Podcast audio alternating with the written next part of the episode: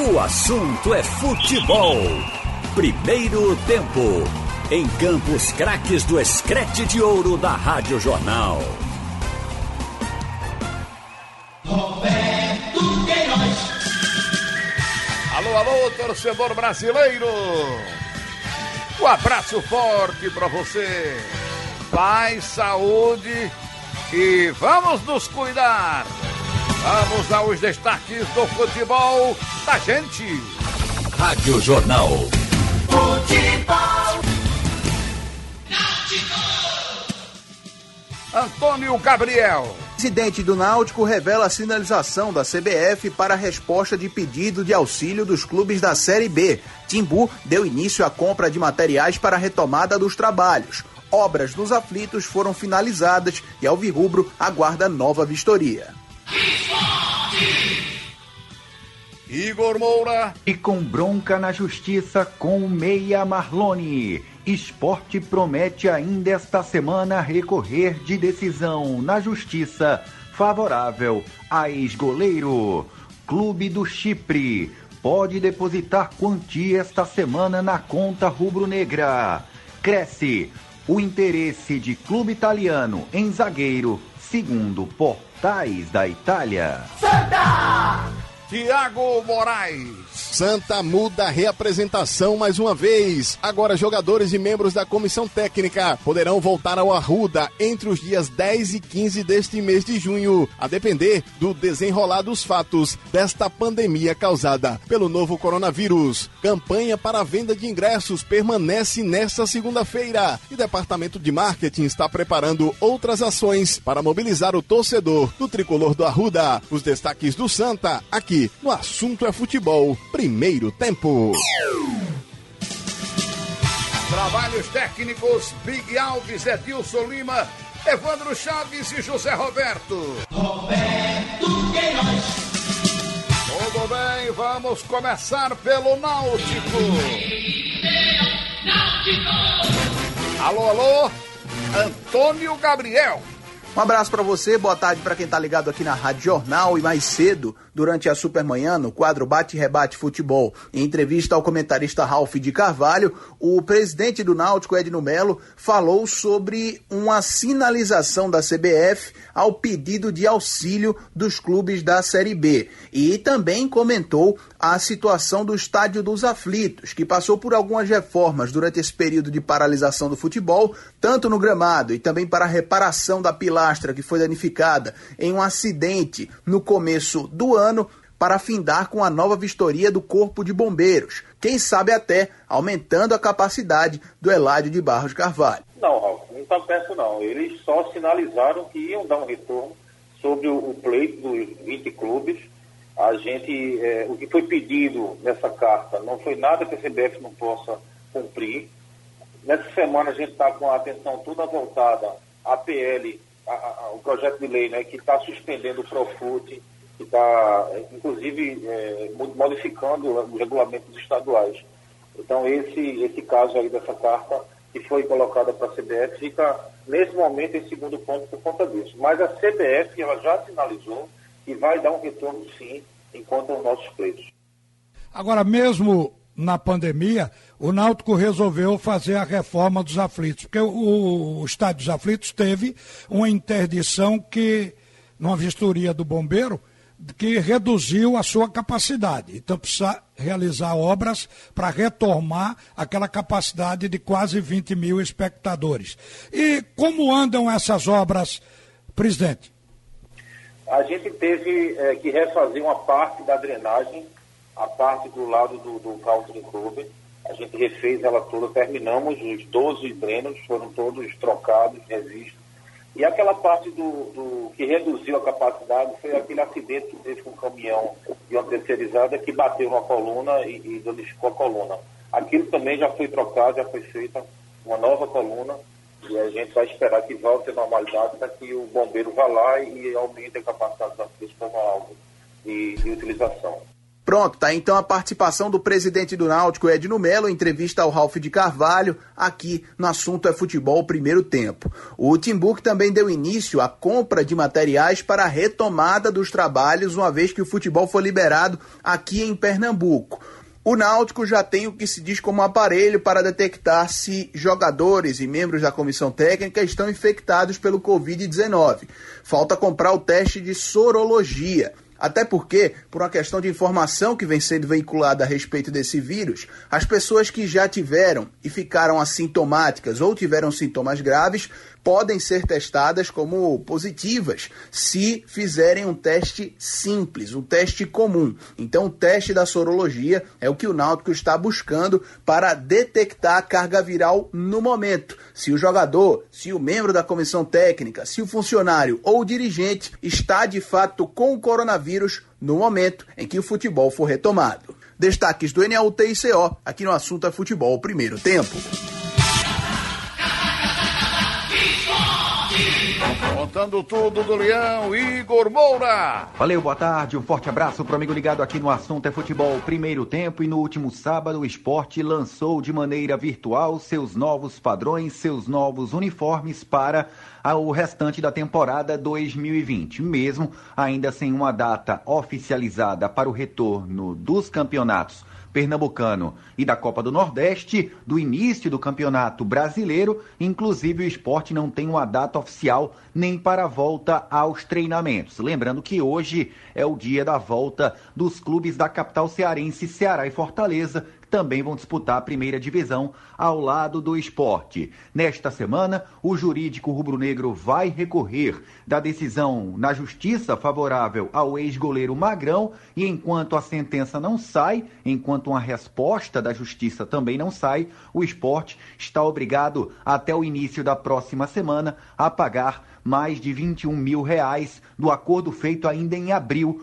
com o ex-goleiro rubro-negro. Os advogados do Meia Marlone, uma causa que ultrapassa 2 milhões de reais, seguem buscando ativos do clube, ativos do esporte, para ter uma quantia de todo jeito do que o esporte ficou devendo ao atleta que hoje está no futebol asiático. O, inclusive, houve a hipótese de veículos se envolverem, veículos pertencentes ao esporte na causa, só que todos os veículos citados no processo já estão envolvidos em outros processos trabalhistas. Portanto, agora os advogados de Marlone devem buscar ou questionar na CBF percentual ou direitos do esporte sobre atletas crias da base rubro-negra ou que tenham passado pelo esporte com direitos adquiridos pela equipe pernambucana. Falando em dinheiro saindo, agora há uma possibilidade de um dinheiro entrar nesta semana. Não é nem a questão do empréstimo financeiro que o presidente rubro-negro Milton Bivar vem buscando. Essa semana pode ser uma semana da oficialização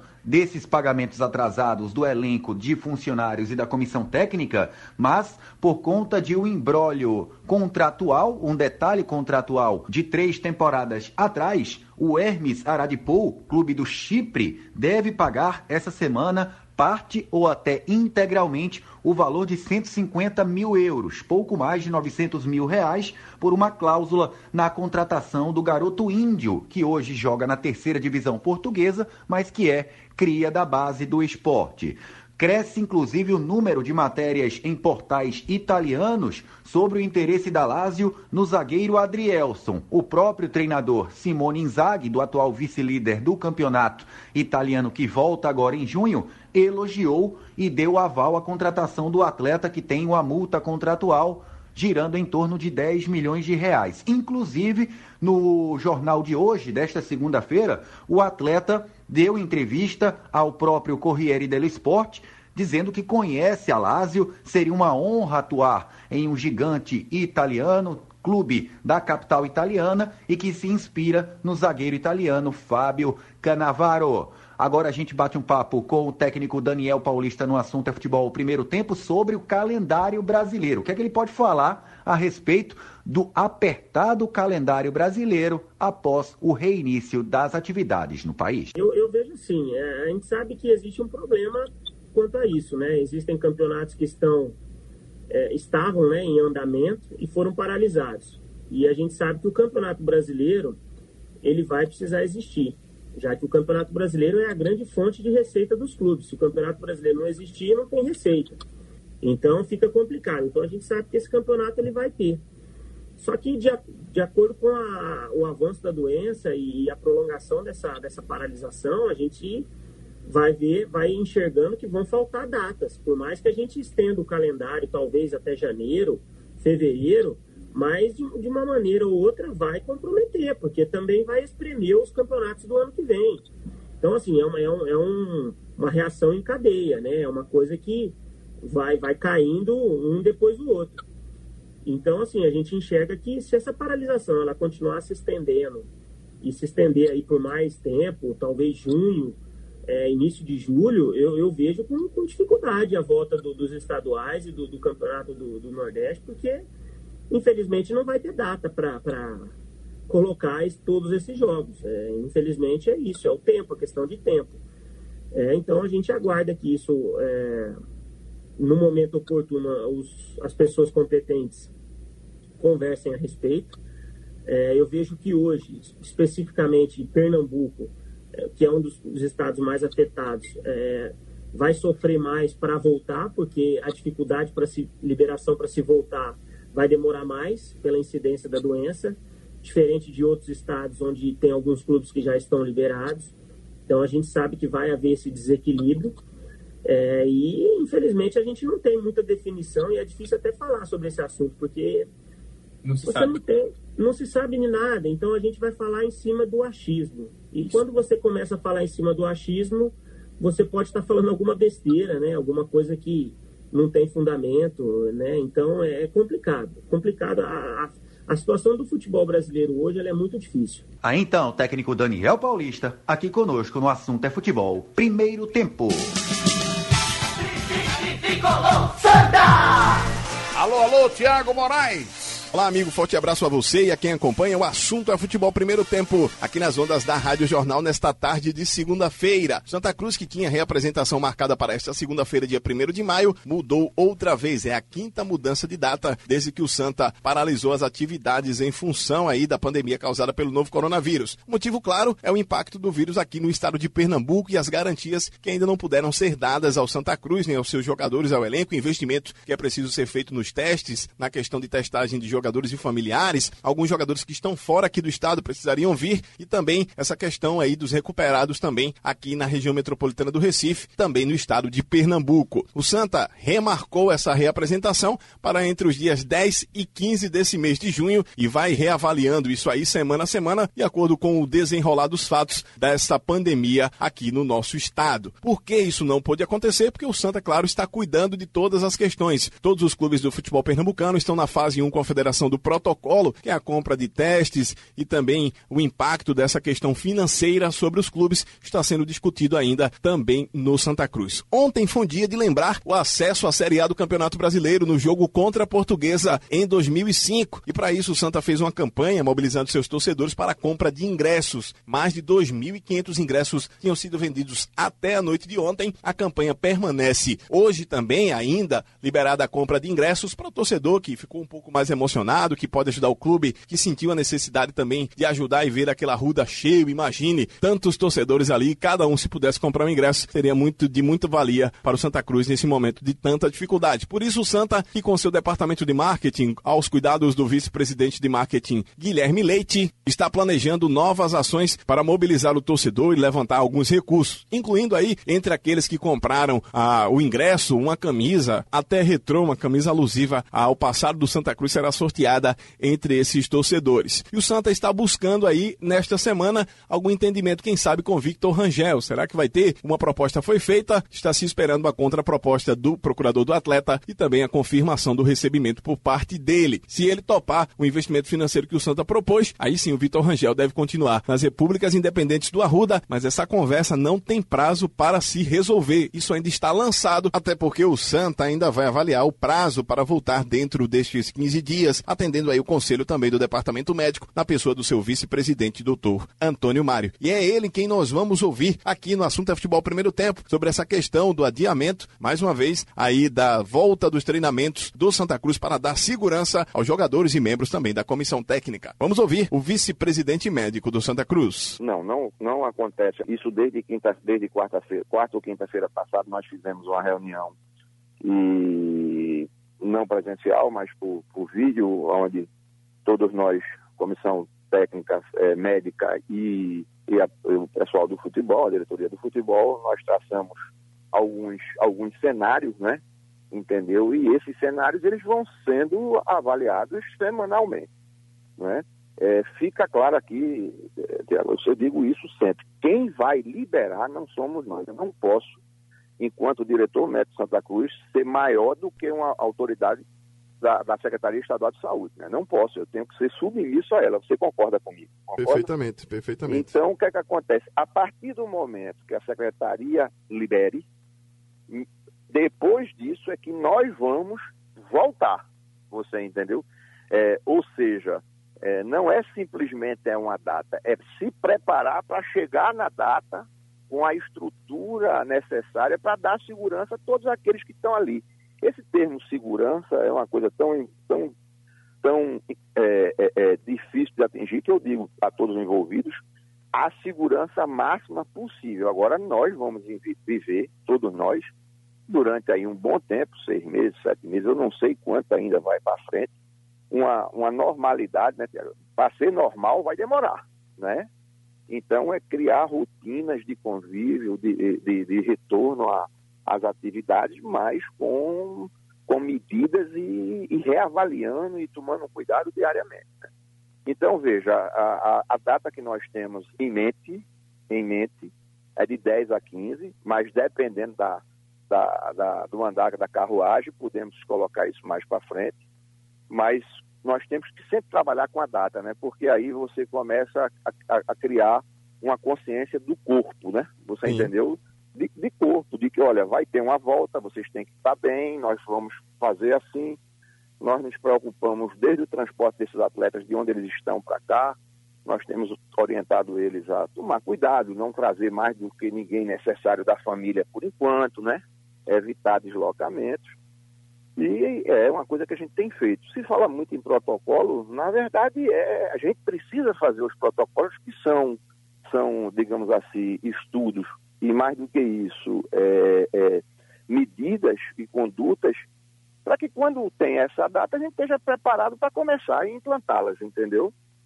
Então é isso que a gente tem feito. A gente tem feito é, é levantamento e compra de alguns materiais, vamos ter ainda a definição da FPS, o que é que, qual vai ser o, o, o, o, a definição dela. Ok, este foi o doutor Antônio Mário, falando aqui com a reportagem da Rádio Jornal. São os destaques do Santa Cruz aqui no Assunto é Futebol, primeiro tempo. Vamos saber as novidades da Confederação Brasileira de Futebol. Chegando o Wellington Campos. Pois é, meu ídolo. E aqui no Rio de Janeiro, o que chamou muita atenção foi o resultado dos testes para Covid-19 dos atletas do Vasco da Gama. Depois de três atletas que foram infectados e estão curados, agora são 16 jogadores infectados já em isolamento e assintomáticos como explica o doutor Marcos Teixeira, médico do Vasco da Gama, que testou cerca de 250 pessoas. Ayrton Campos, divulgamos os resultados de todas as baterias de exames que nós fizemos nas últimas duas semanas, né? Então, nós realizamos aí no total exames em aproximadamente até um pouco mais de 250 pessoas. Foram 350 exames e isso é, englobou mais de 100 famílias, né? Porque nós fizemos exames nos atletas, na comissão técnica, no staff do futebol, que é envolvido ali no futebol, e em todos os contactantes domiciliares dessas pessoas, ou seja, em todas as pessoas que moram no mesmo ambiente de todos esses profissionais. Então, isso faz com que a gente tenha um grande panorama, um quadro epidemiológico para que nós possamos tomar todas as condutas de promoção de saúde a essas famílias. Então, como nós sabemos, é, mais de 80% das infecções pelo novo coronavírus, elas são assintomáticas. Então, quando nós identificamos que uma pessoa entrou em contato com o vírus está assintomática, se nós identificamos isso precocemente, nós conseguimos inclusive impedir que haja uma disseminação maior ainda dentro daquele ambiente familiar, né? adotando as condutas de higiene, enfim, uso de máscara, é, distanciamento daquela pessoa dentro do próprio domicílio. Então, toda essa ação é uma ação de promoção de saúde que o Clube de Regatas Vasco da Gama está fazendo, é, para que a gente possa entender bem o panorama, o quadro dos nossos funcionários. Aí o doutor Marcos Teixeira, hoje os atletas do Vasco fazem novamente os testes e começam a avaliação física em São Januário, aqui no Rio, capital, os clubes já estão autorizados a voltar de maneira gradativa aos trabalhos fisioterápicos. A outra notícia é a contratação do Fred pelo Fluminense e ele vem de bicicleta de Belo Horizonte para o Rio, usando inclusive a estrada real e vai gastar cinco dias para fazer este trajeto. Fred, que vai ganhar nesse período de pandemia dois salários mínimos como salário do tricolor. Tá falado, meu ídolo, é com você. Alexandre Costa. Boa tarde para você, ligado aqui na Rádio Jornal e nas emissoras do Sistema Jornal do Comércio e de Comunicação. Está no ar o assunto é futebol segundo tempo. Trabalhos técnicos, Big Alves Edilson Lima. Oferecimento. Pitu Cola. Alexandre Costa. Estamos juntos ao lado do Roberto Queiroz e Ralf de Carvalho, aqui no Assunto é Futebol. Ô Roberto, quem foi Alexandre Moraes? Me diga aí. Rapaz, que... me atrapalhei. É, ouvi... Com o nome do, do ministro, careca.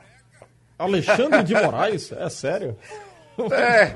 E também com o Tiago Moraes. Ah, que confusão. Rapaz, é. Tiago Moraes, Alexandre Costa e Alexandre Moraes. Foi uma confusão. Não é Alexandre Moraes, né? O é, é. O ministro, né? É, exatamente. O e, careca? É, o, o Natan me chamava de Alexandre Santos sempre, né? Porque teve um locutor ah. aqui no Recife que foi Alexandre Santos. E... É, fui eu que trouxe o Alexandre lá de Sergipe para a Rádio Olinda. Olha aí, olha aqui. Que... Trabalhou com a gente lá um tempão na Rádio Olinda. Pois é, o Natan, ele sempre me chamava de Alexandre Santos. Eu dizia, Natan, é uma satisfação. o Alexandre Santos foi eu ouvi muitos relatos dele, não ouvi ele narrando, mas sei que ele foi um, um grande profissional aqui do rádio pernambucano. E o Roberto falando aí que trouxe o Alexandre aqui para nós pernambucanos, né?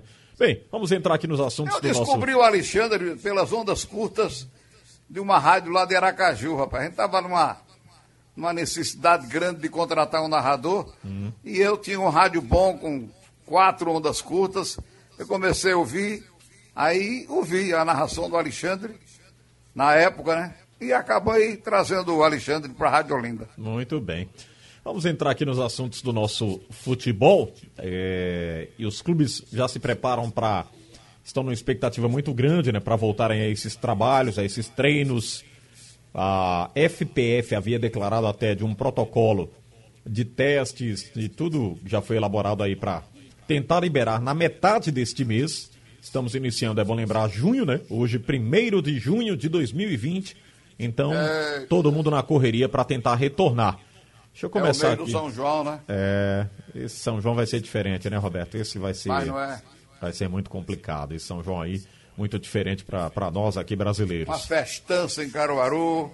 Não tem mais. Não tem. Pelo, pelo Campina menos Grande ano. também. É, também não tem. Não tem. Tá difícil, esse ano tá difícil. E em várias outras cidades do interior Sim. do Nordeste, né? É, onde é As muito capitais forte. também. Exatamente. Nem se possibilita aí é, fogueira, nada disso, né? O pessoal já tá ah. bem consciente. A situação é bem complicada. Ralf de Carvalho, boa tarde, Ralf. E sua expectativa mesmo, Ralf, é para metade de junho? Você acredita que antes mesmo a FPF possa liberar esses treinos para os nossos clubes, hein, Ralf? Rapaz, já estão falando em agosto. Meu Deus. Eu agora, pela manhã, estava vendo que o pico da pandemia em São Paulo, porque São Paulo puxa tudo. E tem uma coisa que a gente tem que lembrar o torcedor. Não adianta está liberado o Sul, se o Nordeste ou onde tiver clube que participe das séries A, B, C e D, então se tiver liberado um, um estado e outro não, porque um clube de uma região tem que jogar com o da outra região, porque o campeonato é nacional nessas quatro divisões. Então, se um não pode, o outro está impedido de jogar mesmo podendo. Então, é preciso que todo mundo fique em condições de jogo. Então, o que acontece é que São Paulo, o pico da pandemia, ou o, atingir o ponto para começar a curva, a estabilizar e descer, está previsto para agosto, a segunda quinzena de agosto. Se é que os cientistas vão acertar, porque essa pandemia tem coisas imprevisíveis. É tanto que até hoje não tem a vacina, embora ela esteja em, em andamento. O que vai resolver é a vacina é pedir a Deus para que essa vacina saia o quanto antes.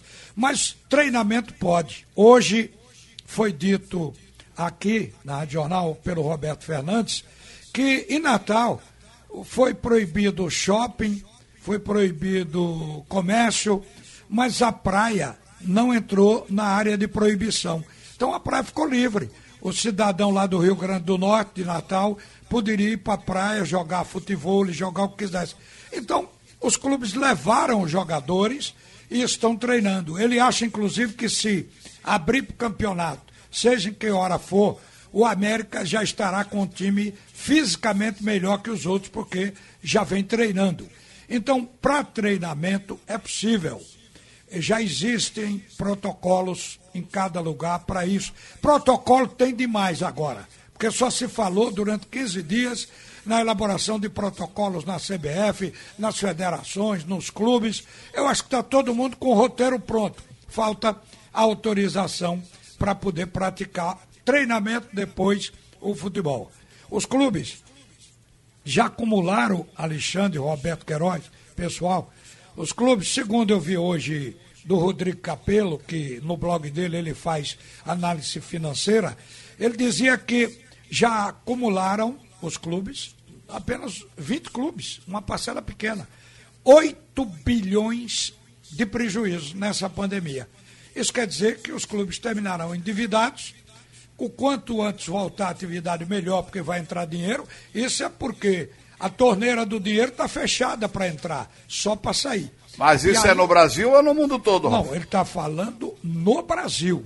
Ele analisou hum. os clubes no Brasil, inclusive tendo os balanços desses clubes na mão do ano passado, 2019. É, deixa eu, é, antes de entrarmos num assunto interessante aqui, que fala em dinheiro também para o nosso futebol, mas antes disso, eu queria uma avaliação rápida de vocês no quesito as torcidas organizadas envolvidas em protestos aí nas ruas de São Paulo, e muito se falando aí de torcedores dos grandes clubes, agora se opondo contra o governo. Isso até que ponto é positivo para o futebol, para nós, brasileiros. Queria uma análise sua, é, Ralf, também sobre esse assunto. É, o torcedor, será que ele não está também ali, junto com uma causa que é da sociedade de vários populares, né? Também querendo se inserir e, de certa forma, ganhar um rótulo de bonzinho nessa história? Porque a gente sabe que as organizadas nos últimos meses, ela, Olha, em, em, vários é, é estados é, do Brasil, elas foram extintas, né? Alexandre, desculpe. Hum. É, reformule a, a, pergunta de novo, porque eu bati aqui no controle do rádio, fechou e eu abri agora.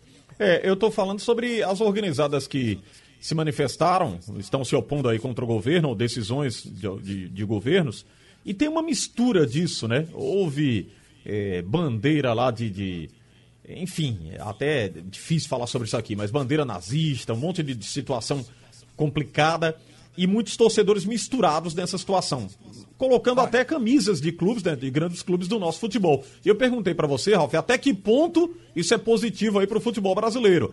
Com pessoas Nenhum... que representam ou se dizem representantes de clubes envolvidas em protestos de pessoas que estão contra o governo. Virou uma bagunça geral, né? Tava avaliando até no fim de semana uma coisa confusa de se entender, viu, Ralf? Não há nenhuma contribuição em qualquer movimento de torcida organizada, independente desse que aconteceu lá em Brasília e em São Paulo. Não há nenhum movimento de torcida organizada que engrandeça o futebol no Brasil. Eu desconheço, eu desconheço. Agora, torcedor comum, apaixonado pelo seu clube, esse engrandece. Mas as organizadas foram frutos de ações policiais, depois ações da justiça e repúdio da sociedade o tempo todo desde que elas foram criadas, pelo que eu sei. Então, onde tem torcida organizada, não tem direita nem esquerda, nem democracia, nem comunismo. Tem bagunça. Os caras só sabem fazer isso. Grande parte drogados até o limite do ouvido, até a orelha. Então, é essa a torcida organizada cujo perfil é conhecido no Brasil. Ela vai se meter em política, não tem jogo para ir, para bagunçar eh, a vida do, do, dos clubes. Então eles vão para os movimentos políticos. Isso é um grupo de oportunista que a gente vê atuando no futebol e deve estar atuando agora nessas manifestações políticas na rua. Agora, deve se você ter quer dinheiro saber... envolvido, Ralf. Deve ter dinheiro envolvido Deve ter, aí. estão pagando com esses eles. caras. Agora, a pergunta de Alexandre é importante responder. Ele pergunta qual a contribuição para os clubes da presença dessas torcidas. Nenhuma contribuição. Nenhuma. Nenhuma. Deve ter dinheiro envolvido.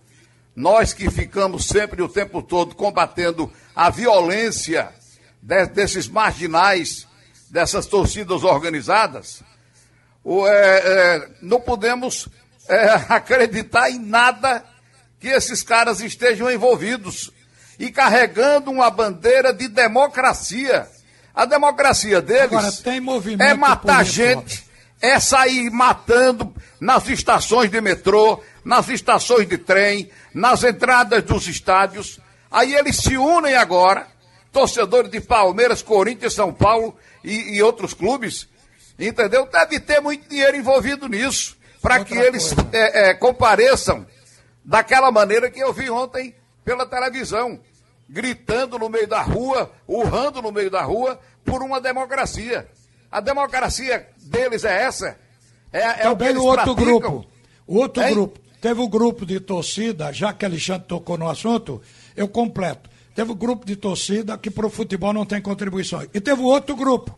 O outro grupo que se diz do governo bolsonarista, todos de forma inoportuna. Não cabia esse movimento agora. Nós temos gente morrendo aos montes. É uma insensibilidade à política gerar esses movimentos. É uma hora inoportuna para a discussão política que o Brasil está vivendo. A gente tinha que estar todos voltados para de que maneira minimizar a pandemia. Nós estamos gastando energia com esses movimentos. Repudio os dois grupos. Todos É, dois jeito estavam Ralf. errados.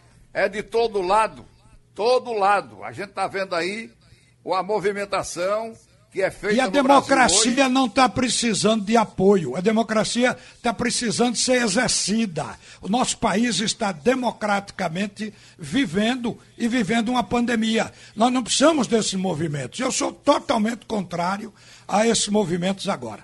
a contribuição É. desses torcedores que na certa tão, estão recebendo ou receberam um dinheiro bom para ir lá ontem na Avenida Paulista em São Paulo, a contribuição deles para o futebol é zero. Eles têm que ser eliminados da, da, da, da vida do futebol.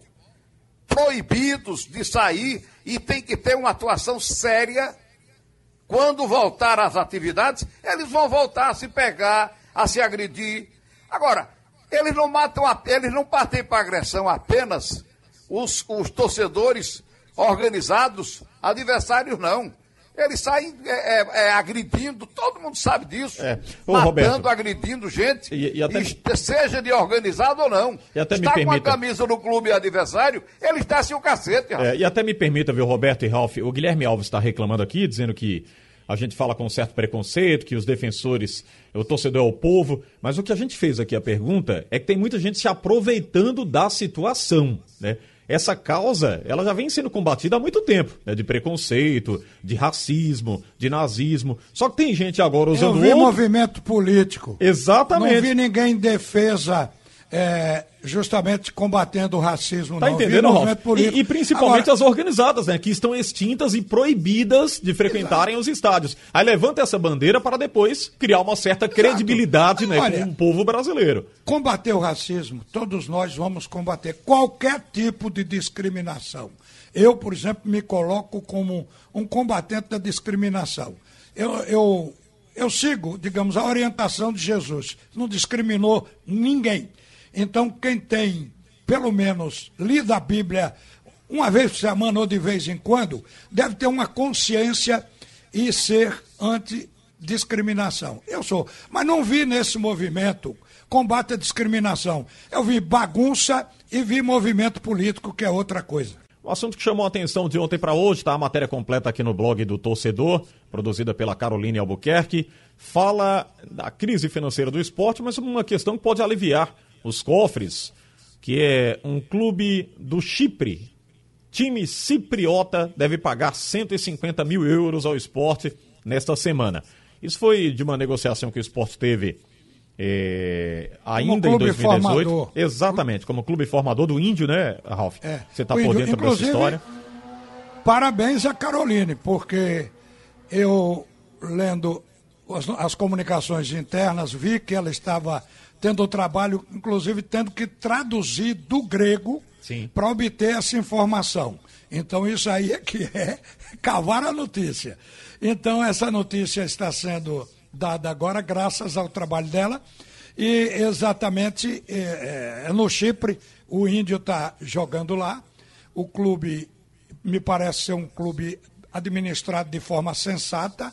Resolveu que não quer ter dívida e que o presidente deu uma declaração dizendo que essa dívida existia porque ele desconhecia que essa dívida não tinha sido paga.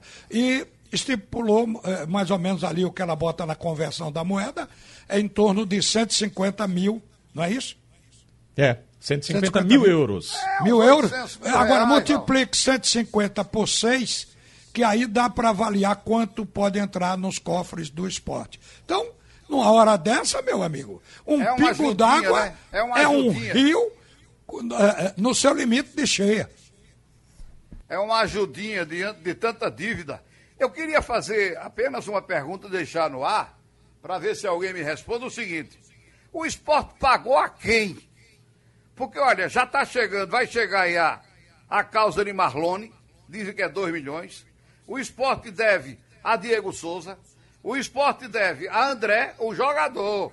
Deve ao jogador. O esporte deve a Magrão.